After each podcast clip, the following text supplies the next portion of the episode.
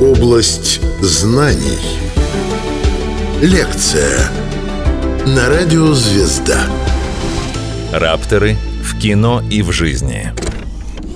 Рассказывает палеонтолог, биомеханик, младший научный сотрудник палеонтологического института РАН Дмитрий Пащенко. Область знаний. Парк юрского периода – невероятно популярная франшиза, и значение ее для популяризации знаний о палеонтологии трудно переоценить тем э, грустнее, что звезды парка юрского периода, так называемые рапторы, ну как они в кино, в общем-то, обзываются, совершенно не соответствуют их реальным воплощениям э, в природе. Ну, как мы теперь их себе представляем. И вот давайте обсудим, что мы теперь знаем о так называемых рапторах и о том, как они вот были представлены даже еще в самом первом парке юрского периода. Ну, начнем с того, что на самом деле рапторы вовсе не юрские. То есть фильм называется, книга, по которой был снят фильм, называется «Парк юрского периода». Но на самом деле вот большинство тех динозавров, не только рапторы, но и многие другие, жили в меловом периоде. Там есть некоторые юрские динозавры, но вот э, сами звезды как раз э, э, жили в раннем мелу, и более верно, наверное, было называть это все парком мелового периода. Ну вот почему-то так автору захотелось, ну и все, как бы, да. Другой аспект, тоже такой в самом фактически названии фигурирует, что это вовсе никакие не рапторы. Вообще нет таких динозавров, которые бы назывались рапторами. Это такая, в общем, штука, ну, скорее жаргон, ну, потому что очень э, многих родов хищных динозавров, ну, название родовое оканчивается на корень раптор, это в переводе с латыни означает, ну, дословно, разбойник, ну, обычно в таких названиях хищников, ну, переводится как традиционно, как хищник такой, ну, вот так, разбойник, хищник, что-то такое. В фильме, ну, более полных называют велоцирапторами, то есть, дословно, быстрыми хищниками.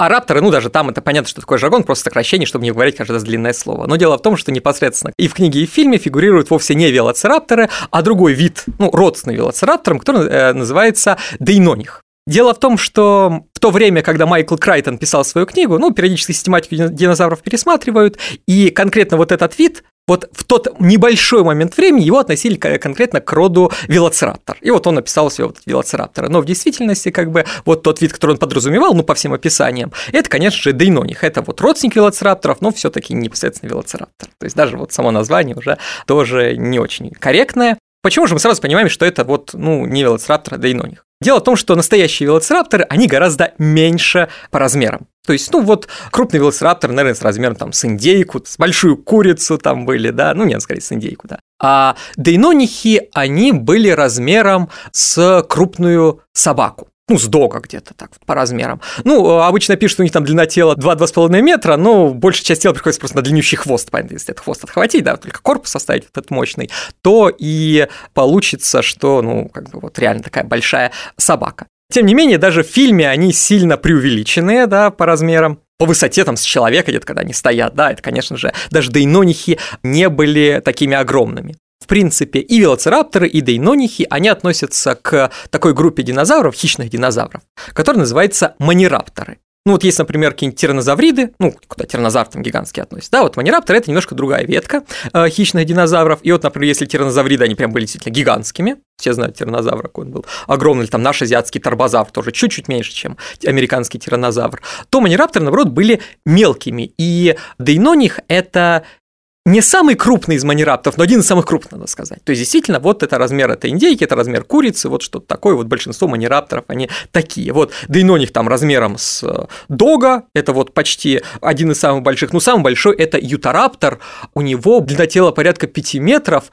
это где-то размер, ну, тигра, наверное. Опять же, там длинный хвост массивный, если его отбросить, примерно соответствует как бы экологической нише, наверное, вот в современности, сравнить это с тигром. Но это редкость, это вот такое исключение, скорее, среди манирапторов, а вот так вот дейноних все равно как бы считается крупным. Ну вот э, режиссеры, конечно, и сам автор книги, они сильно преувеличили размер дейноников. Тогда литератор, по еще не был известен, когда писалась книга. Рапторы в кино и в жизни.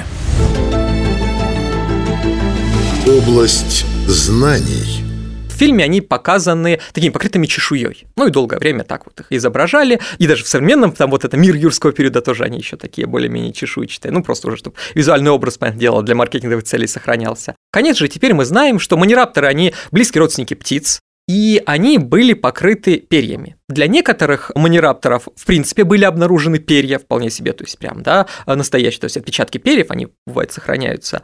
Конкретно, э, я не помню, для Дейнониха обнаружили каких-то экземпляров, но для большинства экземпляров точно неизвестны отпечатки перьев, но тем не менее мы точно знаем, что перья были, потому что они оставляют некоторые следы на скелете. Так, например, у современных птиц мы легко можем видеть, ну, обычно перья просто сидят в коже, понятное дело, если кожа слезла, то как бы и перьями с ними они рассеиваются, но некоторые перья крепятся прямо на скелете. Это перья хвостовые, рулевые перья так называемые, и это перья маховые, ну, которые формируют, собственно, вот эту вот несущую плоскость крыла как раз. Ну, потому что кожа у птицы, она легко тянется во все стороны, да, а как бы, а, понятное дело, что перья хвоста и перья крыльев, они должны быть жестко закреплены, чтобы, ну, вот, птица могла на них опираться во время полета. Поэтому эти перья, хотя они изначально закладываются в кожу, они потом прорастают как бы сквозь кожу вглубь и закрепляются аж на костях. Вместе закрепления на костях образуются бугорки специальные. То есть, опять же, перья на крылья растут не беспорядочно, растут одним рядом, вот так вот, ну просто вдоль, как бы, да, вдоль передней конечности. И, соответственно, на локтевой кости получается, ну, где вот можно нащупать у нас здесь локоть, да, и проследить, что он как раз будет с наружной, как бы вся эта кость от него будет с наружной стороны передней конечности, и вот от локтевой кости и будут отрастать эти самые перья, и там будет ряд таких бугорков. Вот если у животного есть вообще маховые перья. И, например, у дейнонихов, и у велоцирапторов, и у прочих манирапторов мы обнаружим вот такие же точно бугорки на передних конечностях. Ну вот отсюда мы делаем вывод, что как бы у них были даже маховые перья, то есть не просто там их тело было покрыто там каким-то пухом, да, они были настоящие, ну вот подобие крыльев какие-то. Ну для чего эти крылья служили, это, ну, можно еще порассуждать. То, что они были покрыты целиком перьями, это уже как бы, ну вот, более-менее ясно. Еще один такой визуальный образ, который нам запомнился из фильма, это то, что дейнонихи, ну, велоцирапторы там быстро бегают, вот они там загоняют э, свою добычу, там, значит, вот человек от них убежать не может, все такое, да, вот такие страшные хищники. И как мы теперь выясняем, именно манирапторы не умели быстро бегать. Другие хищные динозавры, опять же, как тиранозавры, да, они, конечно, были, они ходили по земле именно, ну, с такими размерами. Как же еще? Но даже более мелкие, там, например, струтиамим был такой тоже хищный динозавр, он был размером примерно со страуса тоже, ну, сам струтиомим, то есть подражающий страусам означает. Он, конечно, был быстро бегающим. Когда смотришь на его конечность, ты видишь, ну, реально там конечность страуса, то есть реально там длинные кости такие, тонкие пальцы, которые, ну, вот прям вместе почти срастаются, то есть реально как такой кроссовок бегуна получается. Это вот действительно бегающий динозавр.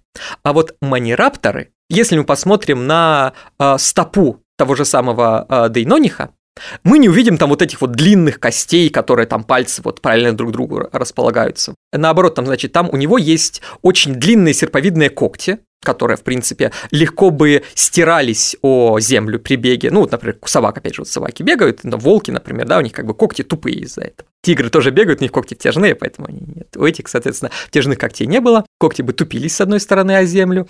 Вот, с они слишком длинные, слишком массивные. При беге неудобно. Там, конечно, один коготь у них был совсем огромный, вот они его поднимали, очевидно, при, при движении. Но все остальные все равно слишком большие. А с другой стороны, у них стопа не консолидированная, а наоборот явно хватательная. Мы явно видим, что пальцы довольно длинные, и они могли сжиматься такое подобие кулака. Такое же строение стопы имеют, например, коршуны или ястребы, то есть такие хищные птицы, которые там пикируют на свою добычу, хватают ее своими лапами, вонзают в нее когти, все, чтобы она ни в коем случае не вырвалась, и разрывают ее потом, да, клювом, там, когтями, все, всем вот этим вот.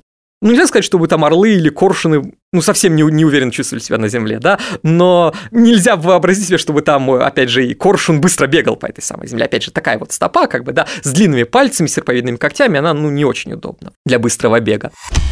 Рапторы в кино и в жизни.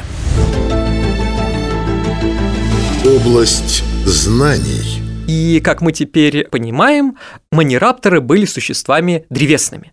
Они лазали по деревьям и действительно соответствовали, наверное, современным кошачьим по образу жизни. Совсем мелкие манирапторы, ну вот как велоцирапторы, до метра там длиной вместе с хвостом, а это вот такие чисто древесные существа, которые, ну вот опять же, охотятся в кронах деревьев, ну там всякие мелкие звери жили в кронах деревьев, тогда уже птицы появились, кстати, они тоже жили в кронах деревьев, опять же, то есть можно там в этих самых кронах охотиться, там ящерки какие-то тоже древесные есть, на них тоже можно там бегать в этих кронах, опять же, вот как кошки, или ну и как куницы, например, тоже, да, вот по этим кронам шастают и на все охотятся. Более крупные, вот как дейноних, они вели себя, ну вот как, например, рыси или леопарды. Вот они по размеру примерно соответствуют, да, вот реально размер рыси какой-то. И, скорее всего, мы предполагаем, что они в жизни были такие же. То есть это хищник, который хорошо лазает по деревьям, который отдыхает на деревьях, ну, потому что на земле всякие. Это, опять же, есть более крупные хищники, которые могут его достать, конечно, там. И хищник, который охотится, в общем-то, скорее на добычу наземную, потому что всякие мелкие птички для него слишком маленькие в этих самых кронах, но охотится на эту самую добычу из крон. Ну, как, например, леопарды, они сидят на ветвях и кидаются сверху этих ветвей там на антилоп каких-нибудь. Точно так же были какие-нибудь там э, растительноядные, там, например, утконосые динозавры мелкие, но опять же размером там с антилопу, да, которые тогда жили. Они там где-то в этом лесу ходят по земле непосредственно, ну, опять же, как копытные, современно, как олени. И этот самый дейноник на них сверху пикирует действительно, то есть летать он, конечно, еще не умел точно, у него совершенно не летательные конечности, но, например, те же самые маховые перья на его передних конечностях наверняка могли помогать ему вот этот делать управляемое падение такое, то есть не просто просто как бы вот леопарды, вот есть записи, как леопарды прыгают, но все равно они прям прыгают, ну, совсем вертикально. А здесь он действительно мог в этом прыжке немножко лавировать как-то, да, там, прям как бы ветки обходить в этом прыжке, еще как-то, да, то есть вот такой, ну, начальной стадии полета, ну, вот это у него для охоты, скорее всего, было такое. Ну, и совсем вот крупные, наверное, ютарапторы, они, конечно же, там на деревьях особо, ну, наверное, залезать могли, но, опять же, как тигры, как львы, тоже иногда залезают на деревья, но не очень охотные, охотятся, конечно же, на земле, но, опять же, это вот скорее исключение среди кошек тоже ведь вот, вот тигры, львы, вот крупные и все, да, все остальные формы, они мелкие совершенно. И, скорее всего, э, среди вот каких-то э, самых примитивных э, древесных манирапторов и появились птицы когда вот жил Дейноних, даже птицы уже существовали вполне себе. Чуть раньше, опять же, были там какие-то примитивные манирапторы, вот они жили в кронах деревьев, они примечались в этих кронах, опять же, используя свои маховые перья просто, чтобы с ветки на ветку перепрыгивать, ну, подальше с дерева на дерево там, да, и вот так сформировался полет птиц. Рапторы в кино и в жизни. Область знаний. Последний, опять же, визуальный образ, который нам там запоминается, что они, вероятно, умные, и они охотятся стаями. То есть, опять же, вот коллективизм такой, да, вот, опять же, как волки какие-нибудь охотятся стаями, там все такое. Действительно, манирапторы были одними из самых умных среди динозавров, умнейшие среди тупейших, что называется, да. Ну, то есть, нельзя сказать, что динозавры были совсем глупыми, просто э, интеллект большинства динозавров не превосходит интеллект, ну, других присмыкающихся. То есть, если вы считаете, например, варана или гадюк умной, ну, вот, вот примерно такие же они были, да, вот, то есть, но как бы современные птицы и звери превосходят там на порядок по интеллекту присмыкающихся. И вот динозавры были, они ну, как вот современно присмыкающиеся по интеллекту. Манирапторы были чуточку умнее, но вот несколько лет назад а, вышла статья о внутривидовой агрессии среди, как раз, дейнонихи были, или дромеозавры, ну, в общем, какие-то из манирапторов, где было показано, что у них было очень много повреждений на скелетах, оставлено явно зубами собратьев, ну, по виду. У них была очень сильная внутривидовая агрессия и каннибализм. Такое случается только в том случае, если животные ведут одиночный образ жизни. Если э, животные стайные, то у них уровень внутридовой агрессии сильно падает. То есть, ну, они как бы пытаются как-то ужиться в этой стае, у них выстраивается иерархия, и в реальности они друг с другом прям вот с повреждениями и дерутся очень редко. То есть, обычно это ограничено там какими-то демонстрациями, ну, конечно, вот повреждение, чтобы на костях прям, да, следы зубов оставались, но это как бы нет такого там. В волчьих стаях, ну, очень не бывает практически, скажем. А здесь это означает, что они были, во-первых, одиночными, то есть никаких там э, стайных охотах э, речи и быть не могло, ну, и просто сам размер мозга. То есть мы видим даже, что не то, что у манирапторов, даже у мезозойских птиц самостроение мозга и уровень интеллекта отсюда следующий был гораздо ниже, чем у птиц уже кайнозойских современных. То есть только внутри, уже внутри птиц произошло вот это вот увеличение интеллекта, а манирапторы и динозавры так оставались, ну, более-менее как вот присмыкающиеся, даже первые птицы были, ну, почти как присмыкающиеся такого же уровня интеллекта. Откуда вот это вообще взялась идея про стайную охоту? Дело в том, что иногда находят там один скелет растительноядного динозавра, и вокруг него то есть явно погибшего в тот же самый момент,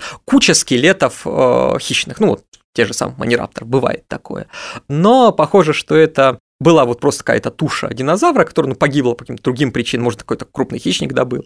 А это были падальщики, ну, либо которые просто э, сбежали. Сейчас случаются такие ловушки. Бывает болото, то есть, опять же, какой-то, даже не то, что хищник какой-то добыл крупный этого динозавра растительноядного, а вот он разошел в болото и э, из трясины не смог вытащить лапы и так там остался. Ну, он большой, у трясина медленно засасывает, он там несколько дней вот так вот может лежать. Мелкие видят, о, куча мяса, ну, как бы, чё не поесть. Так-то они, конечно, охотятся, но если есть мясо, почему бы не добыть. Они на него набегают и тоже попадают в эту же самую ловушку. Получается такая липучка для мух, да, вот как бы, то есть вроде как а, один растительноядный и куча хищников на него набегают, но они не были стайными, просто вот все как бы собрались, чтобы полакомиться, и тоже там же и погибли. А изначально думали, нашли, о, как раз прям целая стая, наверное, его и завалила. Там, а чего они следом там же и погибло? Ну, стоило бы об этом задуматься. Да, если повторить. Динозавры, показанные в парке юрского периода, были, во-первых, не юрскими, во-вторых, они не назывались велоцирапторами, да, дейнонихами, они были не такими большими, они э, были не чешуйчатыми, а оперенными, они не умели быстро бегать, они лазали по деревьям, тоже, наверное, можно было показать это как-то более ужасающе, как они с крон бросаются, но все-таки они не догоняли там э, свою добычу,